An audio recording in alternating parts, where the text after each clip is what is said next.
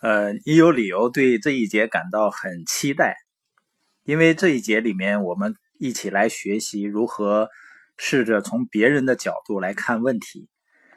如果我们真的能做到的话，我们人际关系的问题会大大减少，因为我们对待别人的方式取决于我们对他们所持的观点。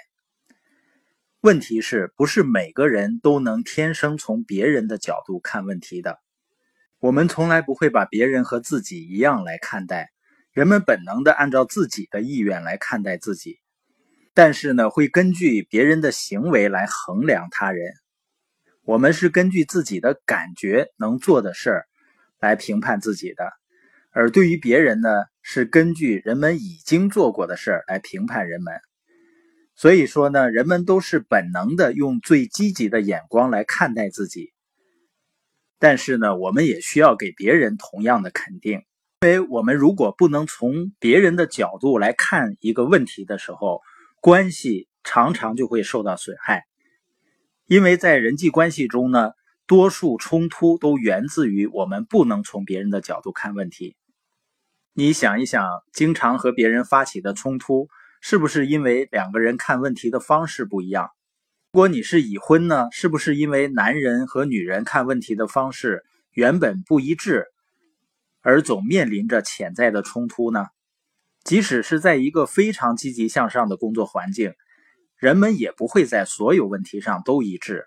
所以我相信，如果人们都花心思从别人的角度去看问题，关系中百分之八十的冲突都会自动消失的。有这样一句话。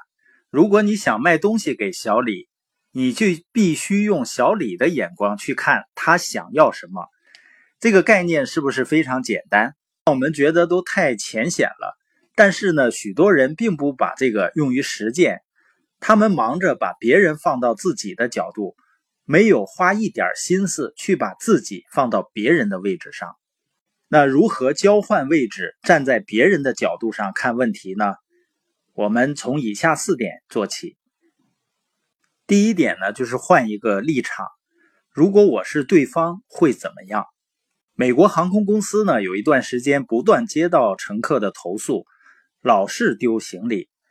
当时的总经理呢，拉莫特·科恩设法让区域经理们来解决这一难题，但进展呢很不大。最终呢，他想了一个好主意，让航空公司的职员们。从乘客的角度看问题，科恩把全国的区域经理招到总部来开会。接着，他确保每位经理的行李都在运送中丢失。然后呢，整个航空公司对这一问题突然有了很大的改观。所以，尽可能把自己放到别人的位置上来体会，尽自己所能来改变自己的臆断。聆听他人关心的问题，研究他们的文化或行业，阅读他们感兴趣的东西，或者是真正的参观他们的领地、他们的家、办公室、街区或所在地，你可能会对这引发的思想改变感到吃惊。你也可能发现呢，正如哈里·杜鲁门总统所发现的，当我们明白了他人的观点，他想做的事儿。十有九次他是对的。第二点呢，就是承认别人的观点也很在理。人们的信念和经历各不相同，而且非常复杂。即使你真的从别人的角度看问题，还会有观点上的分歧的，这也没什么大不了的。我的观点不能因为是我的就是正确的。如果我努力去发现别人观点的合理性，就会。延展我的思考，这正如奥利弗·温德尔法官所说：“一旦心胸容纳进新的想法，他就不会再缩回到原来的尺寸了。”交换位置，站在别人的角度看问题的第三点就是检查自己的态度。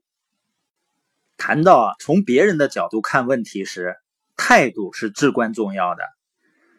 如果不是你特别关心的问题，我们是容易从两方面去看的。可是，如果这个问题跟你既定的利益、既得的利益相关，要这样做就会非常困难了。发生这种情况的时候，你常常更关心自己的利益和自己的出路，而不是找办法和别人建立连接。问题的核心是你是否乐于改变。当你不想改变时，会寻找与别人的不同点；当你想改变时，会寻找跟别人的共同点。第四点呢，就是询问别人在你的处境上会怎么办。交换法则的关键呢是同理心。当你对别人的立场有同理心的时候，就更容易跟别人建立连接了。为什么呢？因为他们知道你很关心。做到这一点最简单的方法就是开口去问。有这样的一个很搞笑的故事，说如果我们不去询问之类的简单事情，将会发生什么？有三个儿子呢，离开家去赚钱，每个人都干得很好。一天呢，互不服气的三兄弟聚到一起，讨论他们赠给老母亲的礼物。老大说呢。我给妈妈建了一所非常大的房子。老二说：“我送给妈妈一辆奔驰，而且呢还配着一个司机。”老三说：“你俩都不如我。你们知道妈妈最爱读圣经，可是她的眼神不太好使。我送了她一只可以背下整本圣经的鹦鹉。庙里的二十个和尚花了十二年功夫才把它训练出来的。”我答应连续十年，每年给庙里十万美元，让他们去教这只鹦鹉，代价很高，但很值得。妈妈只要说出章节和诗篇的名字，鹦鹉就会张口背诵。不久以后呢，母亲就寄出了感谢信。在给大儿子的信里，他写道：“米尔顿，你建的房子太大了，我只住一间，可得打扫整个房子。”每天都累得受不了。对二儿子，他写道：“我已经老得走不动了。由于整天待在家里，那辆奔驰车根本没有用，而且那个司机也很粗鲁。”对第三个儿子，他的语气非常柔和：“梅尔文，我的小亲亲，你是唯一了解妈妈喜好的孩子啊！你送来的那只小鸡味道很好。”所以，如果你把自己放到别人的位置，而非把别人放到他们自己的位置上，你就会改变看待生活的方式，你的人生也会改变的。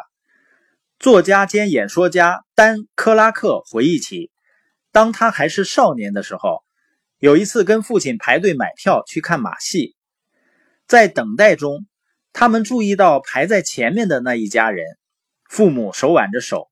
紧跟着的是八个孩子，他们举止乖巧，年龄都应该不足十二岁。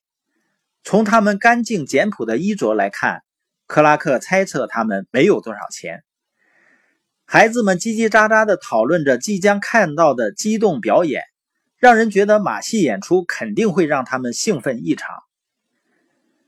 当那对夫妇俩走进柜台时，售票员问他们要多少张票。